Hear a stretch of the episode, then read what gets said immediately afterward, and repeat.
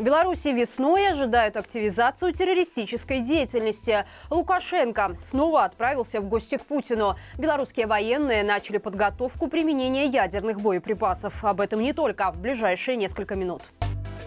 Комитет госбезопасности ожидает активизацию террористической деятельности этой весной. По словам председателя структуры Ивана Тертеля, такую угрозу стране создает завербованная иностранными спецслужбами агентура с целью эскалации обстановки и свержения власти. В качестве примеров подобной активности главный государственный чекист привел инциденты в Гродно и Мачулищах, в связи с которыми были задержаны десятки человек. Госпропаганда уже выпустила ряд так называемых расследований о якобы агентурной сетке внутри Беларуси. Последний одним из них появились подробности о задержанных в связи с атакой на российский военный самолет в Мачулищах. Так, по мнению авторов сюжета, главного подозреваемого по делу Николая Швеца завербовала СБУ, а дроны он получил с помощью Яндекс доставки. Кроме того, в деле фигурируют целые семьи. Это люди, якобы помогавшие Швецу снимать конспиративное жилье и устраивавшие его на фиктивную работу. В сюжете также фигурирует айтишник, который, по информации пропагандистов, две недели вел бесперерывную трансляцию с военного аэродрома. ГосТВ не обошло вниманием и подробности истории в Гродно, пояснив, что фигуранты этого дела являются частью одной агентурной сети СБУ. Задержанные в областном центре якобы планировали взорвать нефтебазу с помощью дрона. Всего в Гродно было задержано более 20 человек. Им предъявлено обвинение по статьям о терроризме и измене государству, предусматривающие высшую меру наказания.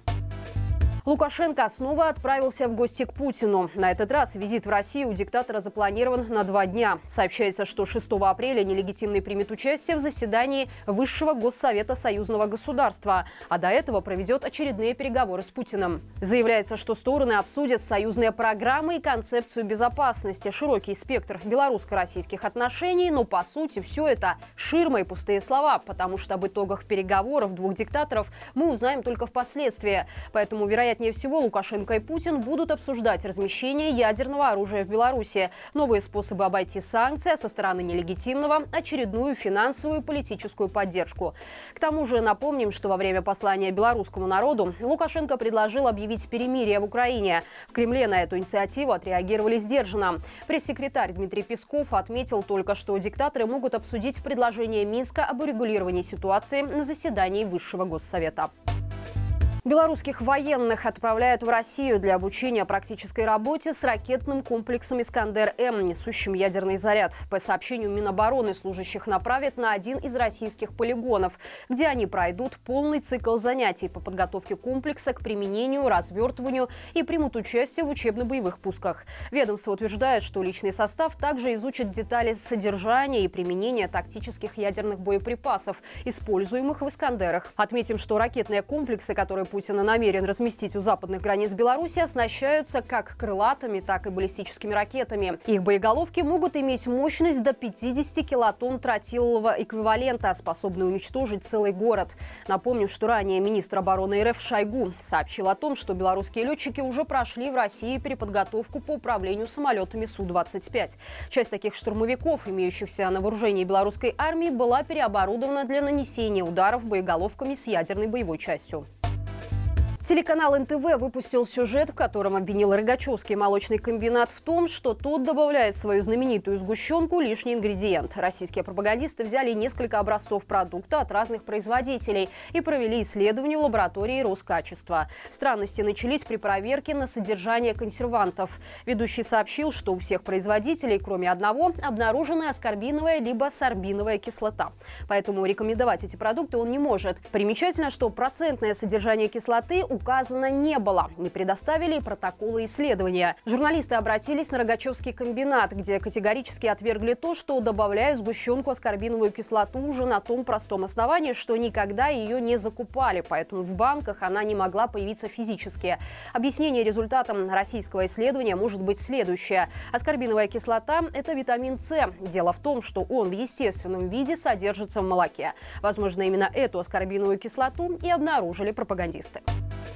Недавно введенный в эксплуатацию дом квартала Минск-Мир начала затапливать. Речь идет о многоэтажке «Атланта», которую новоселы уже успели переименовать в Атлантиду. По сообщениям жильцов, спустя менее двух недель после заселения в доме начались потопы.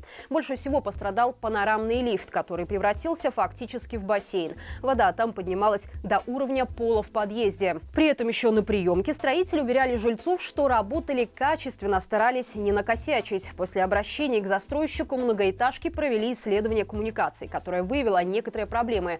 Приемная организация разрабатывает техническое решение по недопущению попадания воды в лифтовую шахту. А пока оно не найдено, воду вычерпывают ведрами. Отметим, что застройщиком Минск Мира является группа компаний «Дана Холдинс», которая принадлежит связанным с Лукашенко сербским бизнесменом Каричем. В 2020 году за поддержку режима на компанию были наложены санкции Евросоюза.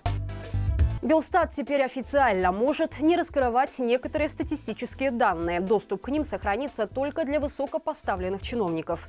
Это правило будет действовать в случаях, если информация может причинить вред нацбезопасности, а также общественному порядку, нравственности, правам и законным интересам юридических и физических лиц. Кто будет выносить подобные решения, не уточняется. Стоит отметить, что отсутствие официального заявления и раньше не мешало ведомству скрывать от граждан страны статистические данные.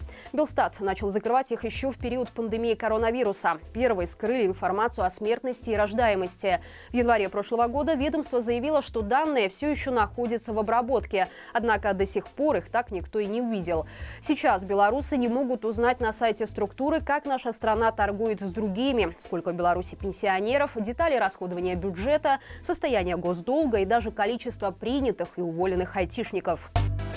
И это все на сегодня. Обязательно ставь лайк этому видео и подписывайся, чтобы не пропустить все самое важное в Беларуси и за ее пределами. Хорошего вечера и живи Беларусь!